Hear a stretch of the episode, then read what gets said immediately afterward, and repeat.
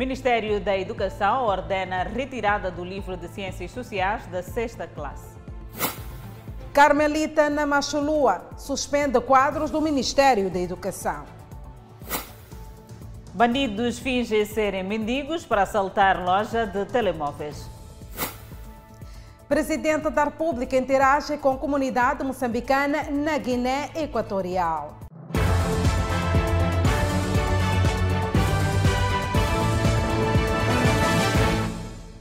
Boa noite, estamos em direto e simultâneo com a Rádio Miramar e com as plataformas digitais.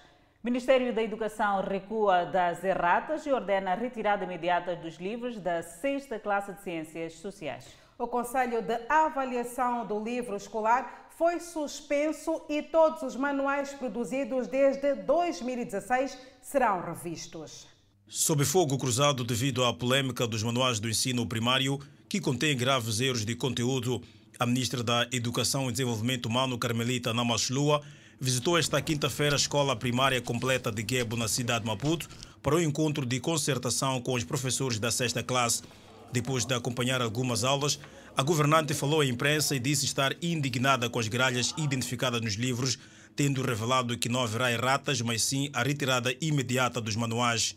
São erros que nos envergonham, são erros inaceitáveis, são erros inadmissíveis, são erros que mesmo uma criança não é capaz de, de fazer aquele tipo de erros. Sem os livros, a ministra da Educação apresentou a solução a curto prazo.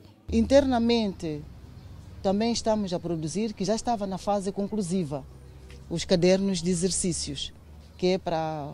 E essa produção estávamos a fazer enquanto esperávamos pelo livro, que é para apoiar os nossos professores nas nossas escolas, de modo a, a adequar uh, os conteúdos que constam dos nossos programas de ensino aos exercícios que devem ser feitos uh, pelos nossos alunos.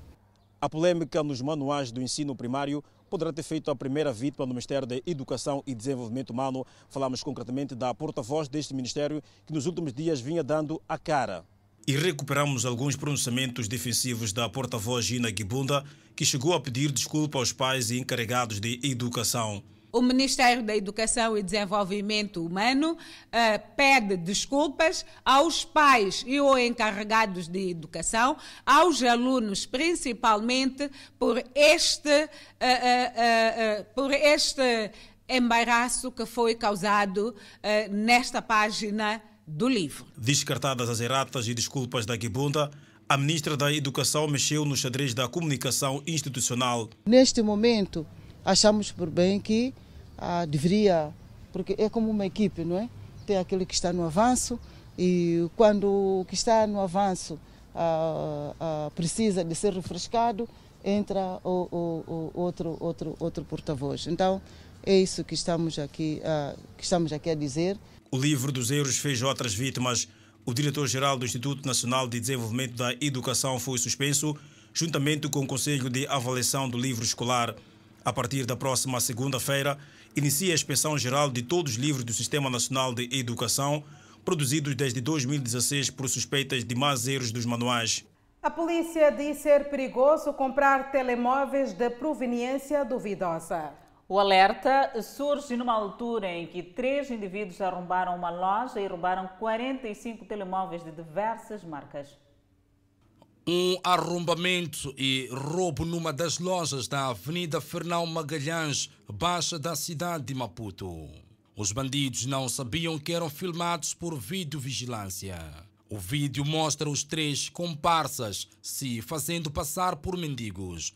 Um dos bandidos com um saco que parece ser de lixo, outro com cobertor e o último atento aos movimentos dos que podem atrapalhar a ação criminosa. Este faz duas voltas e repara com atenção e em seguida tira o objeto contundente e comete o crime. Onde três indivíduos, fazendo-se passar por mendigos, tentaram várias vezes arrombar a loja, mas mais uma tentativa conseguiram arrombar e retiraram da loja cerca de 40 telefones e a Polícia da República de Moçambique conseguiu recuperar 12. E em conexão com o caso, o indivíduo está nas celas. Quanto é pagou por cada telefone? Já não me recordo. Comprar telemóvel na rua, seja novo ou usado, com indivíduos estranhos pode ser perigoso, explica Leonel Mochina, porta-voz da PRIEM na cidade de Maputo. Daí que nós desaconselhamos esta, esta, esta necessidade de adquirir telefones por vias eh, não muito legítimas. Entendemos que haja assim dificuldades financeiras de adquirirmos telefones eh, que sejam novos, mas várias vezes os telefones adquiridos eh, na rua podem sim nos levar, portanto, à aquisição de telefones de proveniência duvidosa. E isto pode sequencialmente imputar-se alguma responsabilização mediante este fato. Na posse do suposto criminoso foi encontrado algum dinheiro. É, eu, eu, não me recordo, chefe. o dinheiro é meu, sim, ia depositar. Era Qual é a proveniência? Era da venda dos telefones? Não, não. O dinheiro do meu irmão me deu para depositar, só isso. Só. Só me encontraram na rua só. Foi graças ao trabalho profundo que o Cernic conseguiu neutralizar o homem. Eh, depois de introduzirem-se, conseguem portanto, saquear eh, cerca de 45 telemóveis, mais de 20 carregadores, camisetas e, eh, e valores monetários que estavam depositados na referida loja.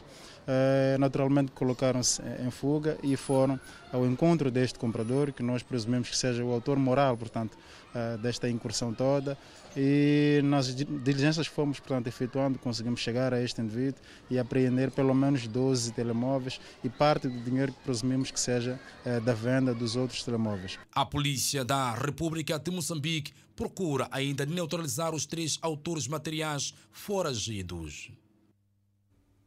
No primeiro dia de visita de Estado do Presidente da República de Moçambique à Guiné Equatorial, os dois países firmaram acordos através de documentos jurídicos. Assinaturas que visam a supressão de vistos para movimentos migratórios dos dois países, a promoção e proteção de negócios. Quatro horas da tarde, hora local, presidente da República, Felipe Nyusi, chega a Malabo, capital da Guiné Equatorial pompa e circunstância marcam recepção. É o início de uma visita de Estado. Dois documentos jurídicos abrem novos horizontes para moçambicanos e equatoguinenses, começando pelo acordo de supressão de vistos. E proteção recíproca de investimentos e isenção de vistos em passaportes ordinários, entre outros setores atos de terrorismo atravessam o discurso do presidente Nyusi, que, embora reconheça haver muitos países a se solidarizar e apoiar, procura mais forças no combate ao extremismo violento. No combate ao terrorismo, que desde 2017 tem causado a perda de vidas humanas e a deslocação forçada de concidadãos das suas zonas de origem.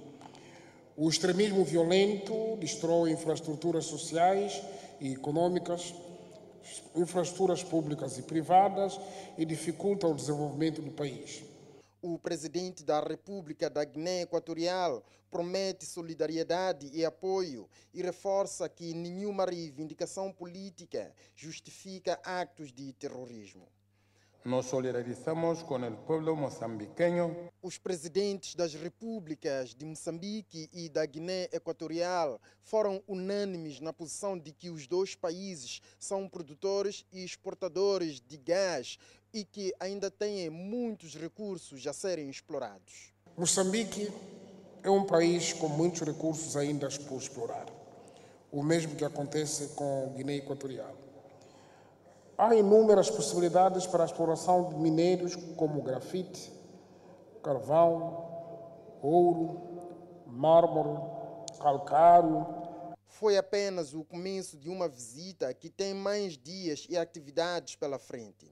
A troca de experiências na gestão de recursos minerais, com destaque para hidrocarbonetos, é de interesse mútuo, sendo que Guiné Equatorial está há mais tempo no mundo de gás e petróleo e Moçambique poderá seguir um trilho seguro, cooperando com esta contraparte. E internamente, falamos daqui, em Moçambique, ocorrem mais investimentos. O governo e parceiros vão investir mais de 200 milhões de meticais na Zambésia.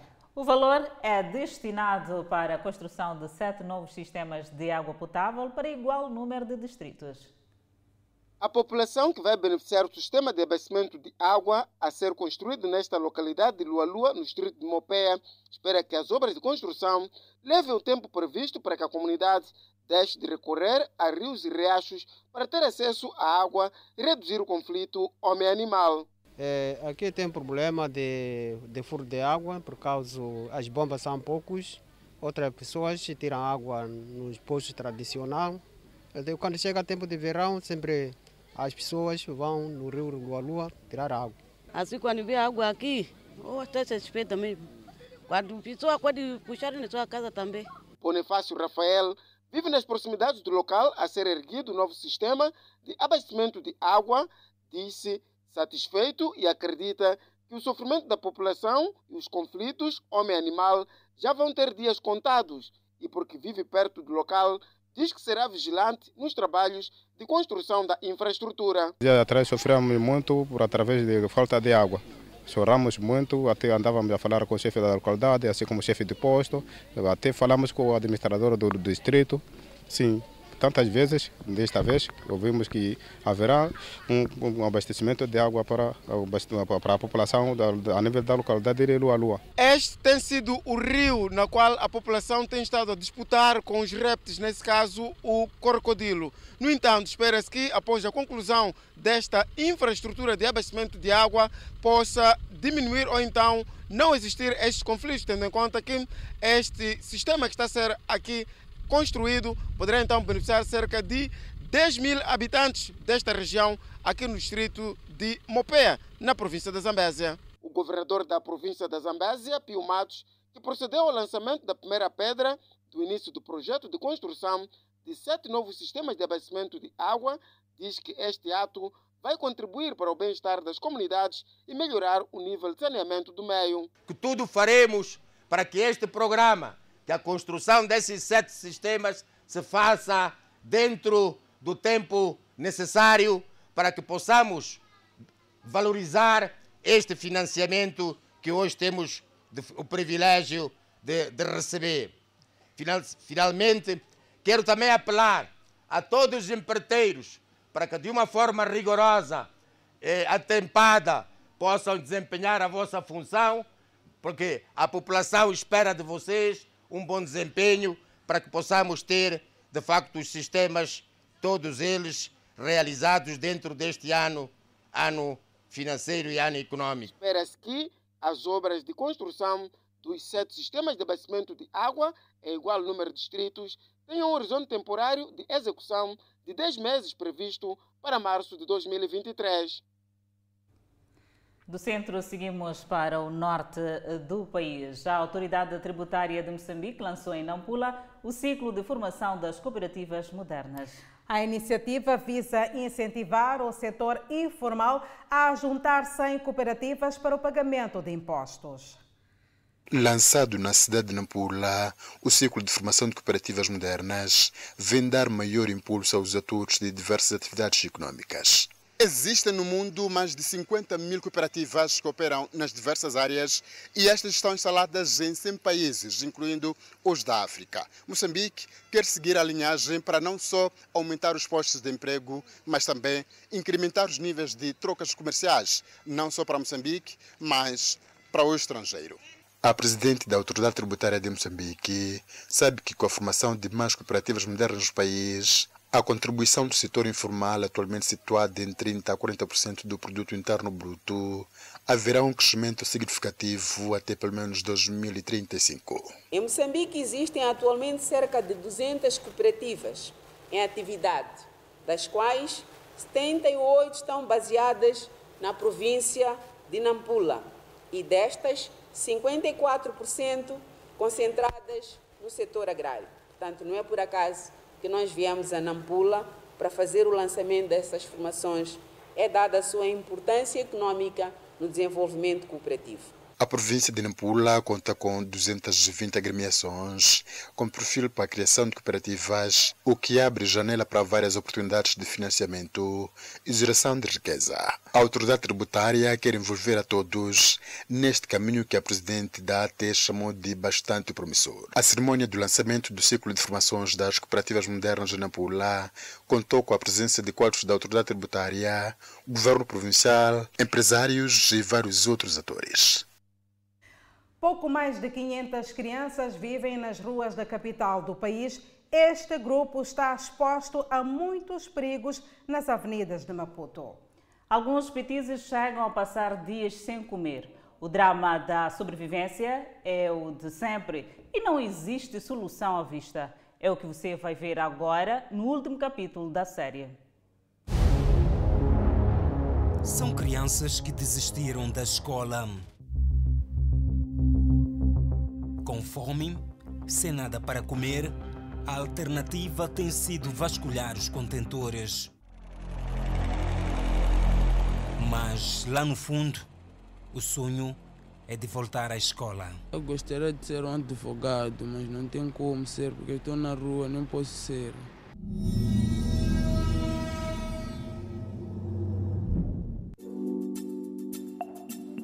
Em Moçambique, a percepção que se tem de quem vive na rua, ou melhor, as crianças de rua, é de criminosos ou potenciais criminosos, usuários de álcool e drogas, bandidos, ladrões, mendigos.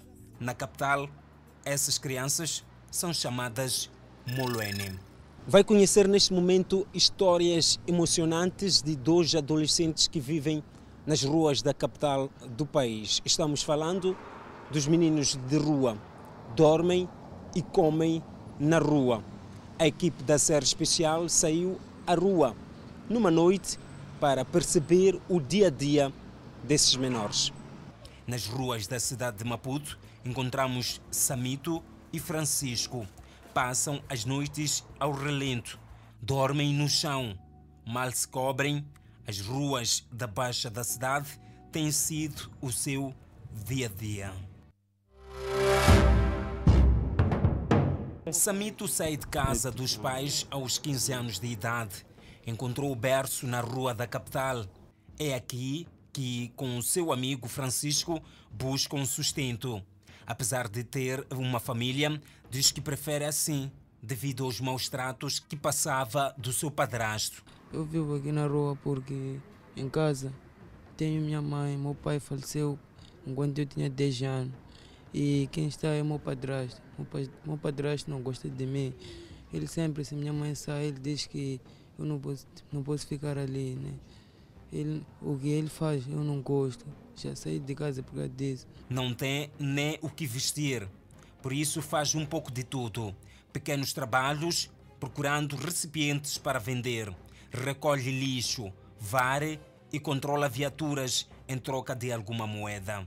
Sobreviver é o lema da vida. Acordamos só apanhar saco, entramos no contentor, apanhamos garrafinhas, latas, plástico, vamos pesar-se para encontrar qualquer coisa, comprar comida. Infelizmente, Samito não vai à escola.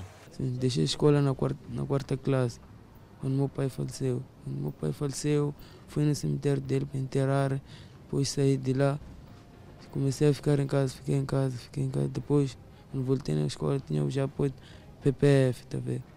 Já minha mãe, como não tem dinheiro para me matricular, já, por isso que deixei a escola assim mesmo, foi assim mesmo. Sabe? Contudo, lá no fundo do coração do menor, há sempre um sonho. Sonha um dia voltar para casa, estar lá com os teus irmãos, tua mãe.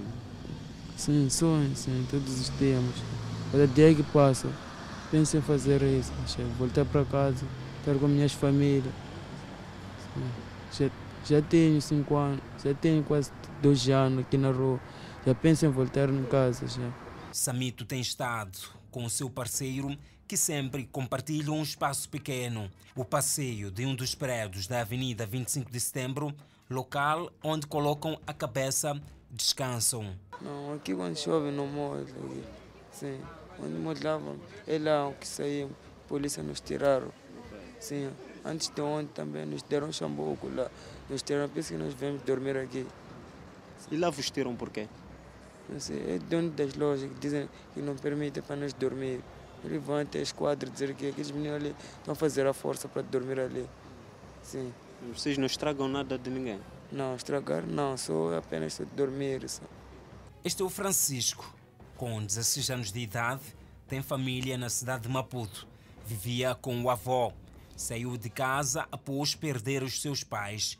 A falta de condições na família forçou o menor a residir na rua. Eu deixei de estudar no tempo que perdi pai. No tempo que perdi pai, as coisas começaram a mudar. Eu no tempo que saí de casa, vim aqui na rua já pedir esmola, para andar as garrafas. O cenário é pior do que imaginamos. Os miúdos retiram os seus pertences embaixo do passeio. Aqui sai um cartucho que será usado como cama. Sai igualmente algumas roupas que serão usadas como lençol e manta. Unidos na pobreza, os dois partilham este espaço.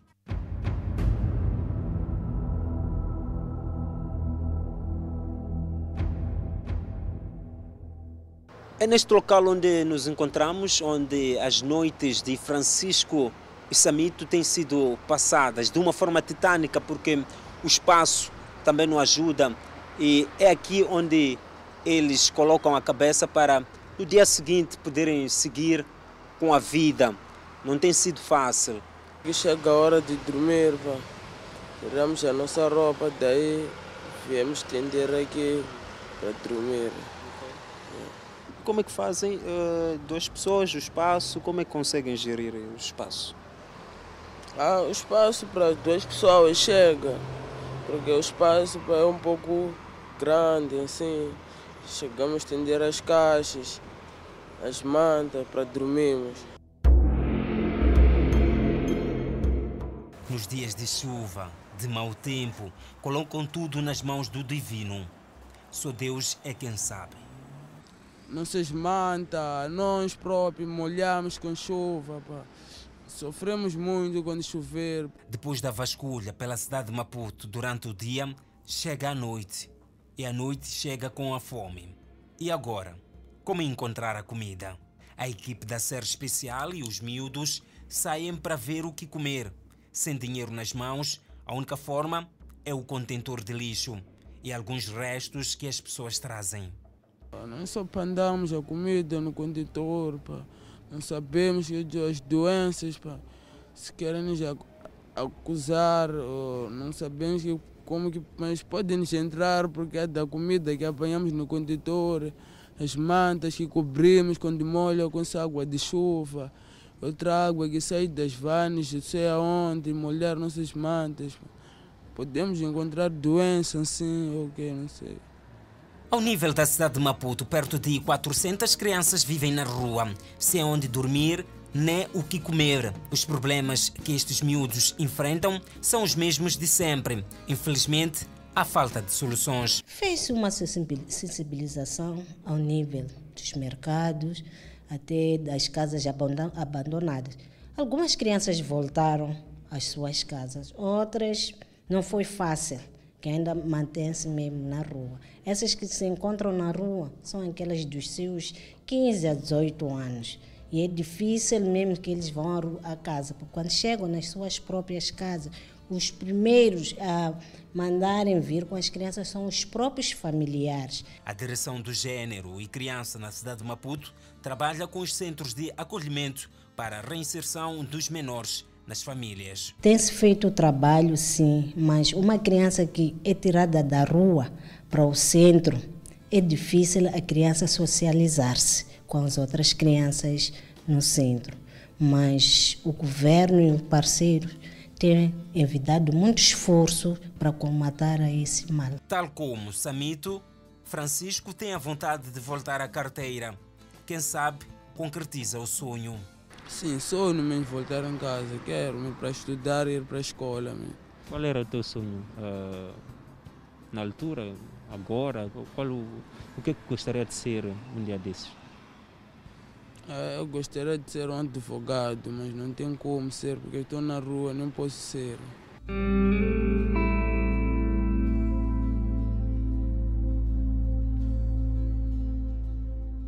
Entregues à própria sorte, estas crianças estão dia e noite expostas a vários perigos e intempéries. Neste inverno, com o frio que se faz sentir, não escapam por falta de abrigo e agasalhos. As circunstâncias da vida empurraram os petizes, tal como tantas outras crianças cujos sonhos foram interrompidos pela ausência de amparo e proteção. Apesar de estarem a dormir na rua, comendo no lixo, Samito e Francisco têm a esperança de dias melhores, sobretudo voltar a estudar, ter trabalho e melhores condições de vida.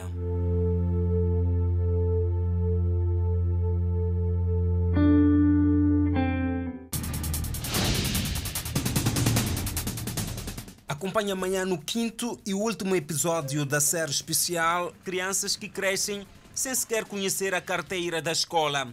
Habilidade mesmo está em apacentar o gado.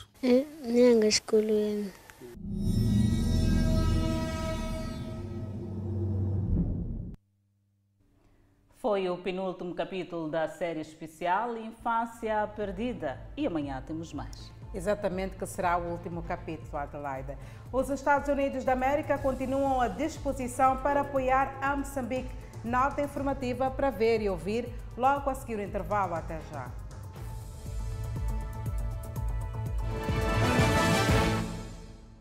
De volta ao Fala Moçambique, os Estados Unidos da América continuam à disposição para apoiar Moçambique em várias áreas, com destaque para a formação profissional, saúde e no combate ao terrorismo. A intenção foi expressa pelo novo embaixador que esteve de visita à sede do Partido Frelimo.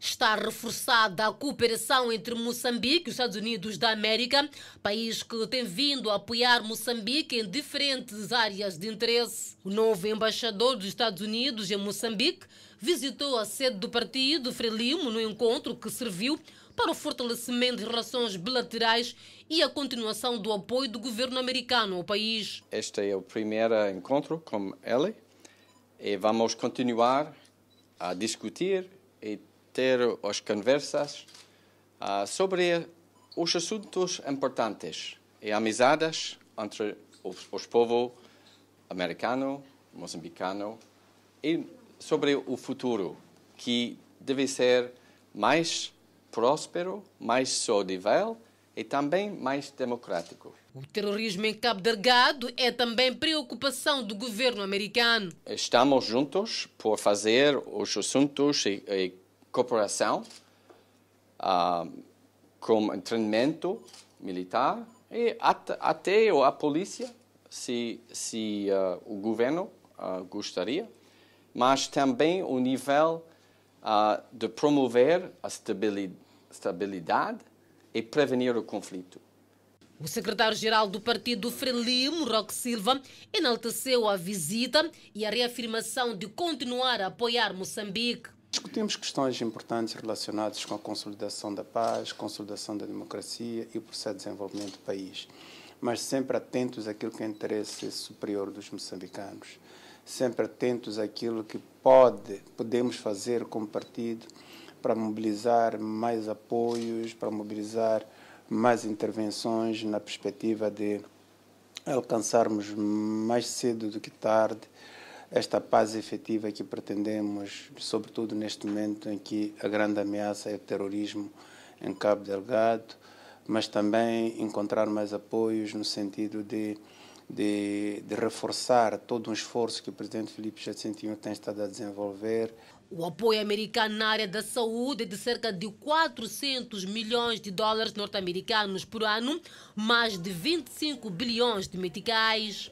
A ideia é apoiar outras áreas como assistência humanitária, educação e emprego, num valor orçado em 100 milhões de dólares, mais de 6 bilhões de meticais. Autoridades em Ambana preocupadas com o aumento de assassinatos de menores. Dez menores perderam a vida só nos últimos dois meses em circunstâncias estranhas. Agressões físicas, violação sexual e latrocínio são alguns dos casos que contribuíram na morte desses petizes. Mabote, Funhaluro, Umuini e Nharime Zavale são alguns dos distritos de Inhambane que têm vindo a registrar este tipo de crimes.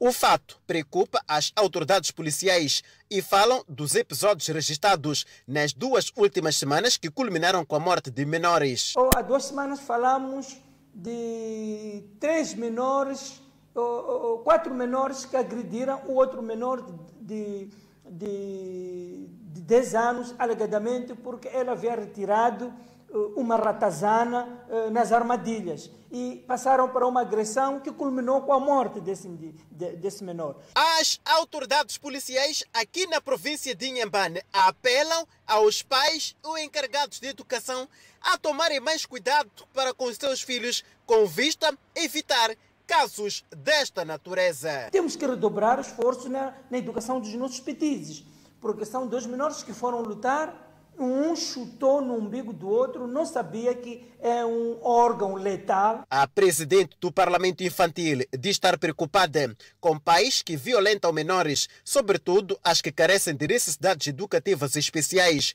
Temos ainda visto crianças que têm passado por momentos difíceis. Elas precisam de, uma, de um cuidado especial e muitas das vezes essas crianças não têm tido. Preocupação não só estende-se às autoridades policiais, mas também às outras forças da sociedade. Proteger as crianças fora da violência, fora da criminalidade e que todos os pais ajudem as escolas e apoiemos todas as crianças a nível da cidade no âmbito da violência e das outras criminalidades que ocorrem.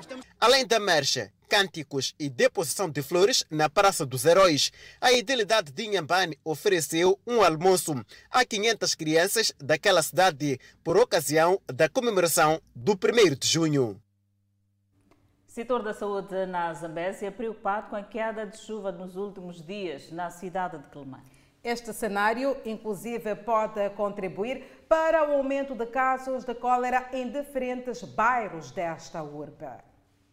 A cidade de Quelimane já registra casos de cólera há mais de quatro semanas, com um cumulativo de mais de 80 casos registrados de internamento, na sua maioria pacientes dos bairros costeiros da urbe casos originados pela falta de observância das medidas de prevenção aliada ao saneamento do meio. E até hoje nós já registramos cumulativamente 109 doentes. Uh, nas últimas 24 horas, no nosso centro de tratamento de doenças diarreicas, uh, portanto, deram entrada portanto, quatro doentes. Tivemos um total de oito altas e neste momento temos sete doentes internados dizer que eh, o estado dos nossos doentes internados é estável um, e para fazer face a isto estamos a fazer um trabalho portanto multissetorial uh, ao nível dos diferentes bairros da cidade do distrito de Climane, mas também ao nível dos outros distritos. Ao nível da província, o setor avança que para além de distribuição de frascos contendo certeza para a purificação de água, estão em coordenação com os líderes comunitários que estão a trabalhar na sensibilização das comunidades para a mudança de comportamento. Bem, em termos gerais, nós dizer que durante as primeiras semanas deste ano nós já registramos cerca de 35 mil casos uh, ao nível da nossa província e destes cerca de 7 mil na cidade de Climane. Uh, dizer que de um modo geral, a cidade de Climane registrou uma redução na ordem de 15% de casos, apesar de termos já estes casos de cólera que estamos a registrar nesses últimos dias. Os casos de cólera foram registrados este ano nos distritos de Murumbala, Mopeia e cidade de Climane, este último que diariamente chega a atender cerca de oito pacientes com o vibrião colérico. O governo de Nampula já tem dinheiro para a reconstrução do que foi destruído pelos ciclones Ana e Gombe. As áreas da educação e saúde terão prioridade neste processo. Os ciclones Jana e Gombe afetaram a província de Nampula e deixaram milhares de alunos sem salas de aula, assim como um saldo negativo de infraestruturas sanitárias destruídas, estradas e pontes, sem falar de casas singulares também deixadas abaixo.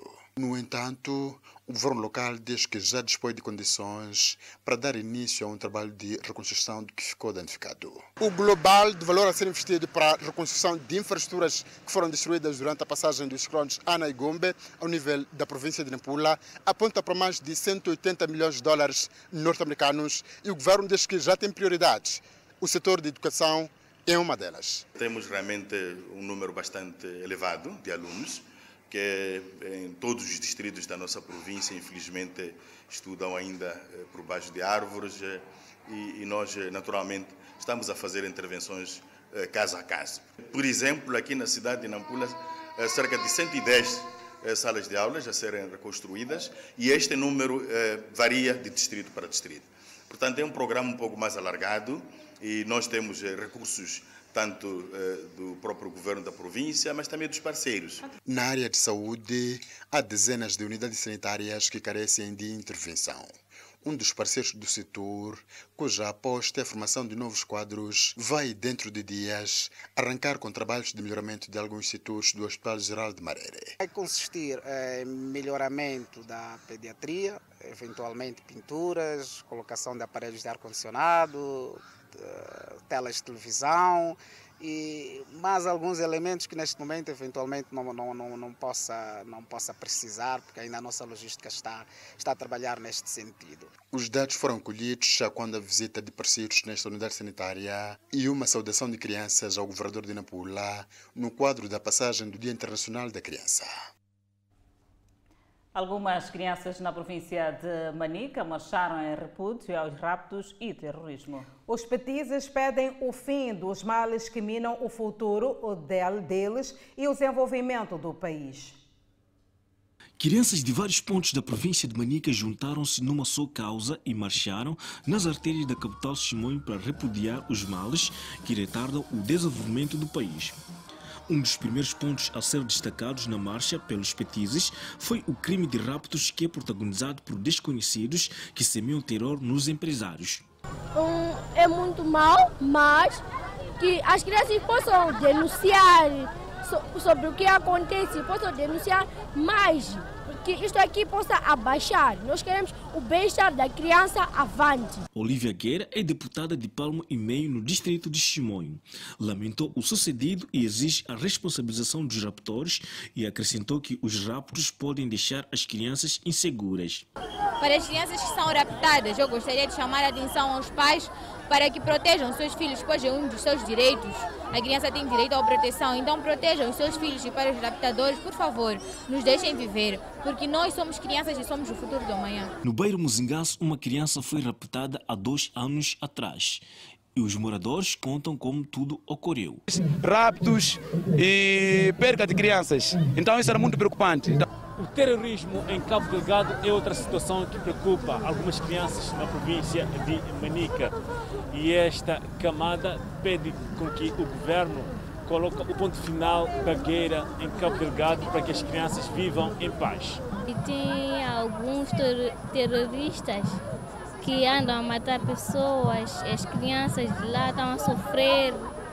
Então precisamos de ajuda do governo para que resgate as crianças que estão lá. Nós gostaríamos de ver essas crianças um dia a sorrir, um dia a celebrar o nosso dia, como crianças de vários outros cantos celebram, como crianças de Timor estão a celebrar, nós gostaríamos de ver os nossos irmãos de Cabo Delegado a celebrar também. O terrorismo no norte de Cabo Delgado já deslocou mais de 800 mil pessoas, entre crianças e adultos. Cada noite que passa nesta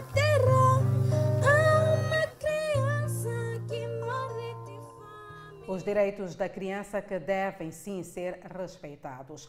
A autoridade tributária na Zambésia arrecada nos primeiros três meses deste ano mais de 500 milhões de meticais. Enquanto isso, oradores debatem o papel da juventude no desenvolvimento do país. Notas a acompanhar logo após o intervalo até já.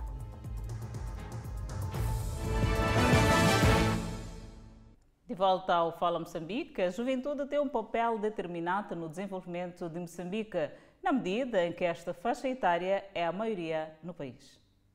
O papel da juventude no desenvolvimento de Moçambique foi o mote para um debate que juntou os jovens e diversas personalidades, com bagagem para inspirar esta camada. É o Dr. Guerra, também como empresário, tem estado a promover o desenvolvimento da juventude e queremos trazer essa experiência para que os jovens se inspirem dela para poder a, a, a, se ingrar no processo de desenvolvimento do país e darem a sua contribuição. O presidente do Conselho de Administração da Rede de Comunicação Miramar, José Guerra, entende que o empreendedorismo juvenil deve explorar as necessidades do mercado nacional. A maior parte da dieta alimentar humana no nosso país predomina a proteína vegetal e um reduzido consumo de proteína animal. O que causa esse fenômeno é a escassez de produções animais por razões de elevado preço dos produtos de origem animal, sendo muito deles importados. Vamos pensar muito seriamente no verdadeiro progresso do país, num curto espaço do tempo. O que de facto pode contribuir é a agropecuária. Exemplo, através de criação de coelhos, patos e peixes e a produção de horta, para o acadêmico Egídio Vaz, a juventude deve tirar dividendos do facto de estar em maioria. É maioritariamente de jovens, acima de 60%. E isto tem implicações para a política, tem implicações também para o Estado. Por quê? Porque sendo jovens, os Estados têm que dedicar grande parte dos recursos para, um, educar essas pessoas, mas antes disso, para prover serviços de saúde. O diretor dos assuntos da juventude na SEGE, Roy Tembe, entende que a juventude está a ocupar o seu devido espaço. 80%, um pouco mais de 80% da população tem menos de 36 anos. Por isso, falar de juventude e desenvolvimento ou desenvolvimento de Moçambique, não estamos a falar de, de jovens, porque pessoas acima de 36 anos, ou com 36 anos ou acima disso, só correspondem a 20%. Hoje, nós, quando vamos ao mercado, vamos aos bancos, vamos às instituições, estamos a ver jovens. O debate foi organizado pelo Partido Frelimo na cidade de Maputo. A autoridade tributária na Zambésia arcadou nos primeiros três meses mais de 500 milhões de meticais em impostos. A maior parte das receitas provém das empresas mineradoras que operam na província. O delegado da autoridade tributária, delegação de Climane, avança que esta arrecadação corresponde a uma coleta de mais de 106% originada pela exploração mineira e venda de bens de Estado, bem como cobranças extraordinárias retenção na fonte sobre pagamentos, entre outros. Comparativamente ao igual período de 2021, em que foram arrecadados 552,2 milhões de meticais, registrou-se um crescimento de 5%.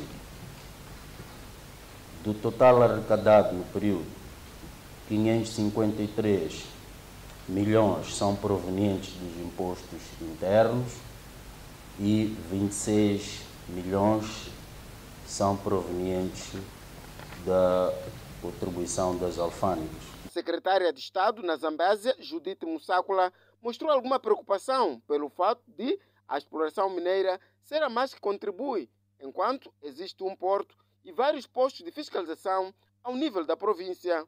É que estamos a ver aqui que se chegamos a mais de 100% é por causa do imposto das empresas mineradoras que entraram com e se não fosse pelas empresas mineradoras, entretanto, há muita mercadoria, há muita há muito transporte, há, há muita entrada, há muita saída. Gostaríamos de perceber melhor o que é que se passa em cada um dos nossos postos. Que trabalho é que está sendo feito para que continuemos a ter o nosso porto como de preferência dos nossos empresários, para que não volte aqui como um fator de incumprimento da nossa, dos nossos serviços provinciais. Um dos desafios do setor para o contínuo aumento da arrecadação de receitas ao nível da província da Zambésia está ligada com a contratação de mais quadros para o reforço da fiscalização nos postos instalados ao longo de vários pontos. Está de visita de seis dias à província da Zambésia o novo secretário-geral da OJM no quadro da sua apresentação aos órgãos de base após a sua eleição. Silva Livone foi eleito a cargo de secretário-geral da Organização da Juventude Moçambicana durante o segundo congresso da agremiação, acontecido recentemente na capital do país. Aos órgãos de comunicação social, o cabeça da OJM disse ser importante que os jovens continuem unidos para o desenvolvimento da nação moçambicana. Trazemos mensagens de unidade nacional. Moçambique é um país bastante vasto, rico na diversidade cultural e, e linguística. Tanto é esta diversidade que nos faz juntos fazermos um Moçambique cada vez mais em paz, um Moçambique cada vez mais unida e só com a unidade nacional podemos construir o país que nós sonhamos. A sua visita à província da Zambésia visa, dentre outros aspectos, agradecer pelo voto de confiança e reiterar a necessidade de Felipe News continuar na liderança do Partido Frelimo pelo terceiro mandato. Dizer que estamos aqui é, para vir agradecer as bases da OJM, do nosso partido. Queremos agradecer a Frelimo pela confiança que nos deu de dirigir o seu braço juvenil, portanto, à Organização da Juventude Moçambicana. Viemos reafirmar a nossa exaltação ao camarada Felipe Jacinto Nunes, presidente da Frelimo e presidente da República de Moçambique, um líder carismático, jovem, dinâmico, humilde, que tem liderado o nosso partido de uma forma democrática e bastante inclusiva. Queremos agradecer à juventude moçambicana, unida do Rovuma Maputo, de Zumba Wind, que durante os trabalhos do Congresso tomaram a iniciativa de renovar o carinho pelo camarada presidente e com o camarada presidente Felipe Jacinto Nunes nós vamos ao 12º Congresso da Frelimo apoiando incondicionalmente a sua eleição. As autoridades da província de Inhambane desenham estratégias em busca de parceiros para investir em Massinga. Melhorar as vias de acesso e garantir uma exploração da fauna e flora são os desafios do governo potencial na criação de gado, produção de castanha de caju, flora e fauna. Funhalor é um dos distritos da província de Inhambane que ainda carece de infraestruturas sociais e econômicas. Os 110 quilômetros de estrada terra batida degradada que liga Finhalor através do desvio de Massinga na Estrada Nacional número 1 é o que mais preocupa os residentes daqui de Finhalouro. A nossa estrada está um pouco mal, porque não conseguimos andar bem de como deve ser. Porque se, cho se chover, né? Já passamos muito mal por causa de chuva, tem muitas covas. Já, então, se pelo menos por pelo menos alcatroada seria melhor. As autoridades estão cientes deste problema e dizem estar empenhados para resolver o mesmo. Achamos que podem aparecer pessoas de boa vontade para poderem, portanto, uh, minimizar a questão da estrada. E esse aqui é o nosso calcanhar de Aquiles, mas nós não vamos esperar que a estrada esteja uh, alcatroada para podermos desenvolver o distrito. Há sempre manutenção de rotina? Há sempre manutenção de rotina e a ANE tem feito manutenção de rotina. A última manutenção foi em abril. Portanto, para dizer que não é porque a estrada está mesmo abandonada, a manutenção. Decorre nesta quinta-feira o Fórum Distrital de Investimento, evento que visa divulgar, junto aos investidores, potencialidades de que Funhalor dispõe. O Funhalor eh, é um distrito, eh, ao nível da província de Inhambane, que também tem maior produção de gado bovino. Mas o que está acontecendo é que o gado não é processado aqui, a carne sai. Nós queremos processar a carne aqui e queremos também processar castanha de caju. E uh, aparecer esse tipo tanto de, de, de vontade ou de investidores também vai dar emprego à população do Finhalor. Há espaço tanto ah, para produzir o gado bovino, mas também para explorarmos a castanha de caju. Então estamos a convidar os investidores que venham a Funhalor, que esta oportunidade existe e vamos todos fazer o distrito crescer.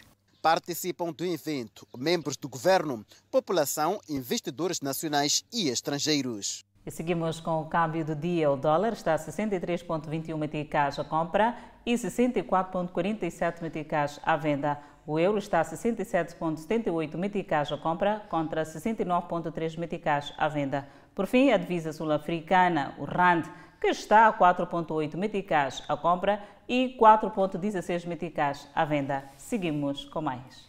Crise energética global sentida nas bombas na África do Sul. Nota informativa para ver e ouvir logo a seguir o intervalo. Até já.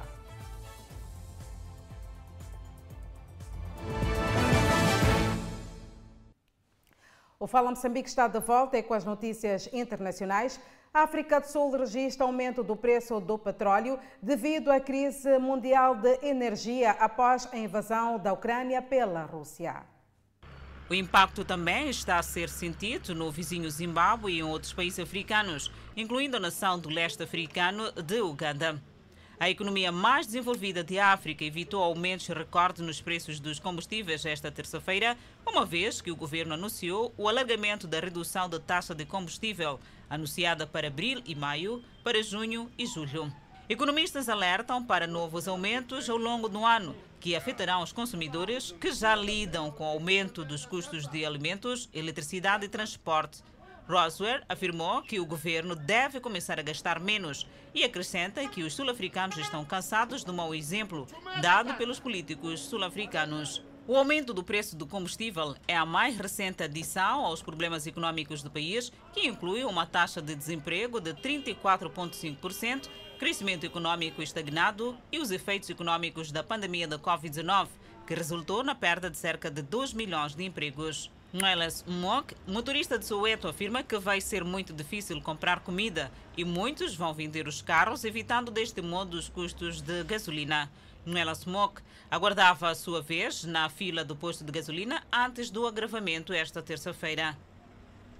Chama na instalação de gás natural é vista 24 horas por dia, bem próximo de propriedades no sudoeste de Luciana. O Clarão queima combustível em excesso na Venture Global LNG, que exporta gás natural liquefeito para todo o mundo. Com uma instalação de gás natural liquefeito já ao lado, a Lair luta contra os planos para uma segunda. Os Estados Unidos recentemente se tornaram o maior exportador mundial de gás natural liquefeito e há planos para adicionar várias outras instalações de exportação na costa do Golfo. O ataque da Rússia à Ucrânia aumentou ainda mais a demanda por gás natural liquefeito, especialmente na Europa, e estimula interesse ainda maior em aumentar as exportações de gás natural da costa do Golfo, contrariando o plano do presidente Biden de reduzir as emissões de gás de efeito estufa. Funcionários de uma instalação de exportação da costa do Golfo dizem que reduziram as emissões do dióxido de carbono em 10% de 2020 a 2021. Mas as emissões gerais da indústria de gás natural liquefeito ainda são substanciais. Em 2020, os quatro terminais de exportação de gás natural liquefeito, atualmente em operação na costa do Golfo, emitiram um total de quase 10 milhões de toneladas métricas de dióxido de carbono equivalente. Alguns dizem que os benefícios econômicos do gás natural liquefeito superam em muitos riscos. Eles apontam para a arrecadação de impostos e empregos gerados pelas instalações. Mesmo assim, o impacto das emissões de combustíveis fósseis no clima é uma preocupação real para alguns moradores da costa do Golfo, que foram atingidos pelo agravamento dos furacões. Alair e outros dizem que vão continuar a lutar e temem que as instalações sejam construídas de qualquer maneira. Membros do corpo diplomático francês deixam a sua tradicional reserva para manifestarem-se em Paris em frente ao Ministério das Relações Exteriores. Redor do mundo e não há espaço para amadores. Acompanhe os bastidores da nova série da TV Miramar, Todas as Garotas em Mim, logo a seguir o intervalo. Por hora, seguimos com a previsão de estado de tempo para as próximas 24 horas. Pemba 28 de máxima, Lixinga 19 de máxima, Nampula 26 de máxima. Seguimos para o centro do país.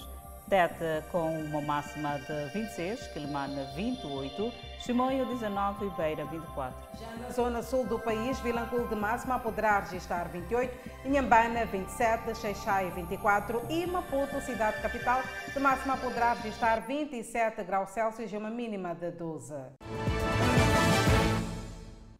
Um comportamento perigoso que tem se tornado cada vez mais frequente entre os jovens e muitos pais nem desconfiam. São perfis falsos que espelham mensagens de áudio nas redes sociais sobre qual seria o motivo para tanta raiva.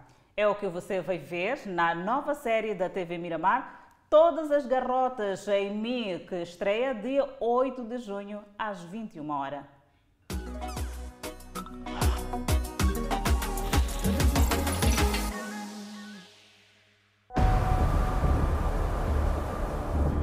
Um comentário ofensivo. Feito sob o escudo de uma tela.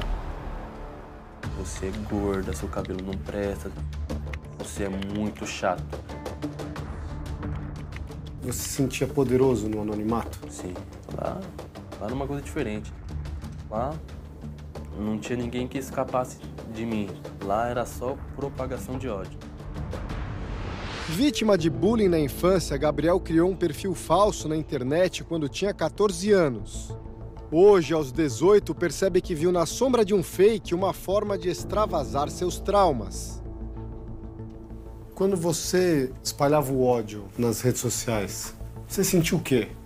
Queria que a pessoa decaísse, queria que a pessoa visualizasse e mostrasse que ficou mal. Te deixava mais feliz? Sim, é como se você tivesse algum tipo de poder. Essa sensação de anonimato, ela permite ele fazer o quê? É o lugar onde ele vai externar muitas vezes o ódio que ele tem. Ele vai lá e expande isso e ele xinga, ele agride, ele verbaliza. Esses jovens acreditam que não vai ter consequência. Quando eu vou para os ataques, na verdade eu estou projetando todo esse ódio, toda essa raiva que eu estou sentindo no outro. De novo, eu estou projetando no outro enquanto espelho. Eu estou falando mais de mim do que do outro. Foi a mãe, Dona Josilene, quem deu ao filho o celular que ele usava para os ataques. Ela não tinha ideia do comportamento que Gabriel mantinha nas redes. Gabriel sempre foi um bom menino. Me surpreendeu quando ele me falou isso, porque eu nem imaginava, porque não é o perfil dele. Ele nunca foi uma criança. Ele sempre foi muito quieto, sabe? E quanto te machuca saber que seu filho estava espalhando ódio na internet? Não, eu, eu não consigo imaginar. A senhora está emocionada? Me, me surpreendeu, porque não é o Gabriel, entendeu? Ele não é assim.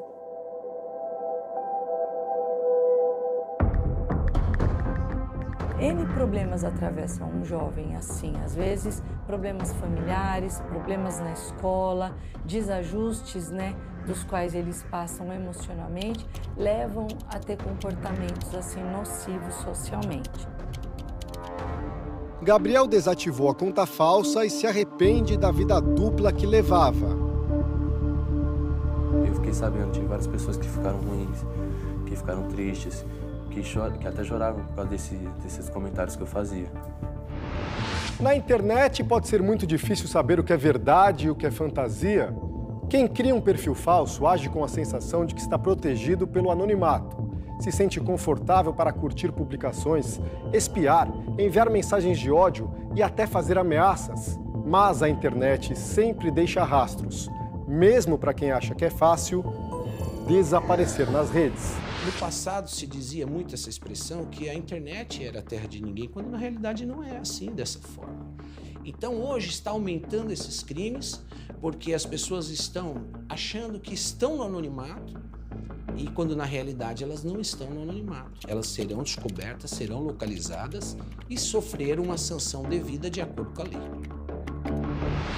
Esse comportamento nocivo e cada vez mais comum entre os jovens também será debatido na nova série da Record TV, Todas as Garotas em não Mim. Me leve a mal. Quem disse que eu não posso ser duas pessoas ao mesmo tempo? Durante a trama, uma das personagens manterá um perfil falso na internet.